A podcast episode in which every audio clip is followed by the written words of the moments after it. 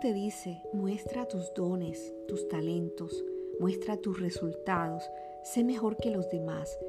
Y no está mal ser esforzados, cumplir nuestras metas, alcanzar resultados satisfactorios. El problema es cuando haces todo buscando una perfección que no es real. Es bueno entender que siempre habrá otros mejores que tú, porque eso nos va a mantener con los pies puestos en la tierra y con un corazón humilde. Y un problema del perfeccionista es que no sabe trabajar en equipo porque no soporta que otros sean mejores que él o considera que otros no hacen un buen trabajo como él. Y el apóstol Pablo nos deja una enseñanza valiosa en el libro de Filipenses 3 y dice, no depositamos ninguna confianza en los esfuerzos humanos, aunque si alguien pudiera confiar en sus propios esfuerzos, ese sería yo. De hecho, si otros tienen razones para confiar en sus propios esfuerzos, yo las tengo aún más. Fui circuncidado cuando tenía ocho días de vida. Soy un ciudadano de Israel de pura cepa y miembro de la tribu de Benjamín, un verdadero hebreo como no ha habido otro. Fui miembro de los fariseos, quienes exigen la obediencia más estricta a la ley judía. Era tan fanático que perseguía con crueldad a la iglesia y en cuanto a la justicia, obedecía la ley al pie de la letra. Pablo saca pecho y dice, yo puedo jactarme porque yo he sido un hombre que ha hecho las cosas a la perfección, un perfecto fariseo. Y es que el mundo, la sociedad, la competencia, el orgullo, las redes sociales te impulsan a mostrar lo mejor, lo bonito, lo excelente, la buena vida, porque la gente evita mostrar los días malos. Y el libro de Segunda de Corintios, en el capítulo 10, versículo 12 nos dice, ah, no se preocupen, no nos atreveríamos a decir que somos tan maravillosos como esos hombres que les dicen qué importantes son ellos, pero solo se comparan el uno con el otro, empleándose a sí mismos como estándar de medición. Qué ignorantes. Pero no solo allí, sino que en el libro de Segunda de Corintios, en el capítulo 10, versículos 17 y 18, él nos dice, Tampoco nos jactamos ni nos atribuimos el mérito por el trabajo que otro haya hecho. En cambio, esperamos que la fe de ustedes crezca a fin de que se extiendan los límites de nuestro trabajo entre ustedes. Entonces podremos ir a predicar la buena noticia en otros lugares más allá de ustedes, donde ningún otro esté trabajando. Así que nadie pensará que nos jactamos de trabajar en el territorio de otro. Como dicen las escrituras, si alguien quiere jactarse, que se jacte solamente del Señor.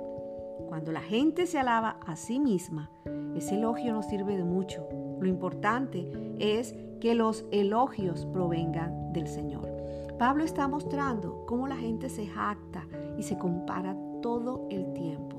Y él saca también más adelante toda su hoja de vida. En 2 de Corintios capítulo 11, versículos 21 al 33, Él muestra todas las cosas por las cuales Él puede jactarse.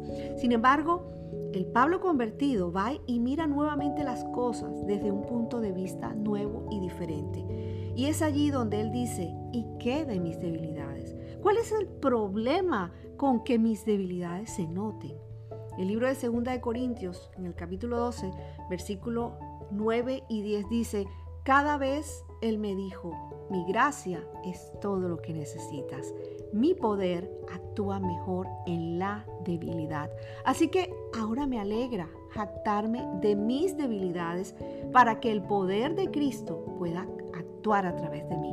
Es por esto que me deleito en mis debilidades y en los insultos, en privaciones, persecuciones y dificultades que sufro por Cristo, pues cuando soy débil, entonces soy fuerte.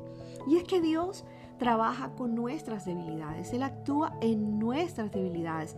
Él llamó a gente imperfecta, a una Abraham y a una Sara estériles, viejos, padres de multitudes, a Moisés un tartamudo que le habló al faraón, a un hombre como Gedeón que liberó al pueblo de Israel de los madianitas, o a un Pedro con un carácter volátil que usó para hablarle a sabios y religiosos o al mismo Pablo, un fariseo religioso, que transformó y lo usó para hablarle a los gentiles. Entonces, ¿cuál es la debilidad que hay en ti y que Dios puede usar para su gloria?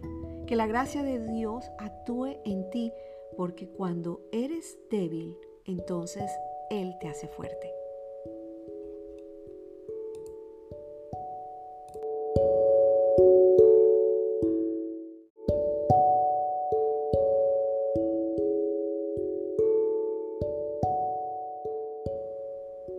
Una frase para hoy.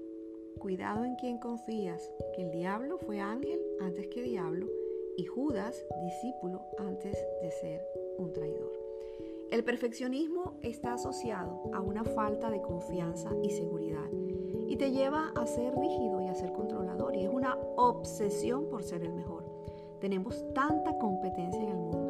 Ves a personas comparando todo el tiempo y tratando de estar por encima de los estándares. Hasta en el mundo empresarial y eclesiástico ves la competencia en la forma como escriben eh, sus visiones. Y es allí donde podemos desenfocarnos. La pregunta del día de hoy para ti es, ¿cuál es tu visión de vida?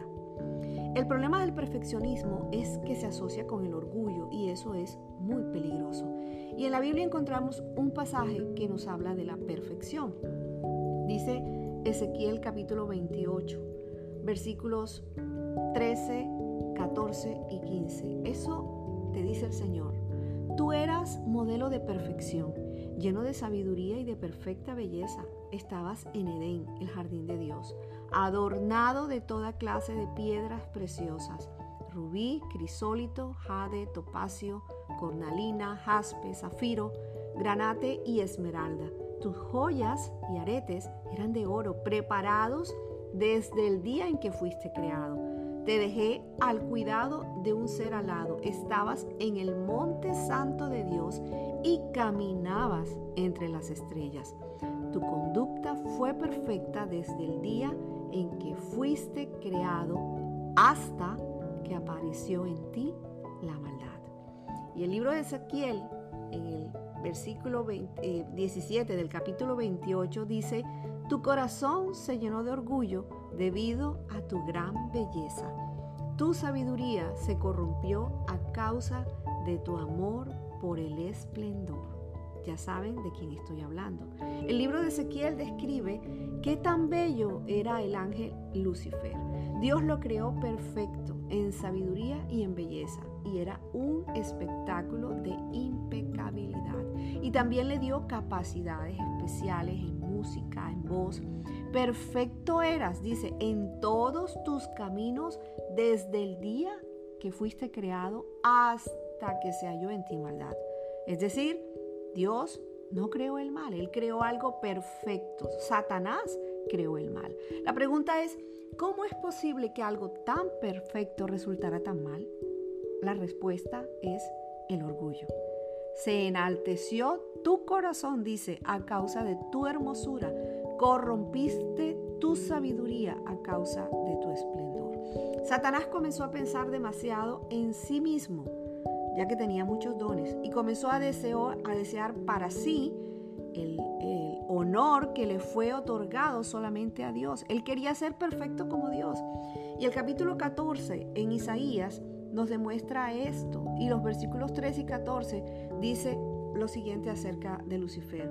Tú que decías en tu corazón, subiré al cielo, en lo alto, junto a las estrellas de Dios, levantaré mi trono y en el monte del testimonio me sentaré a los lados del norte, sobre las alturas de las nubes subiré y seré semejante al Altísimo.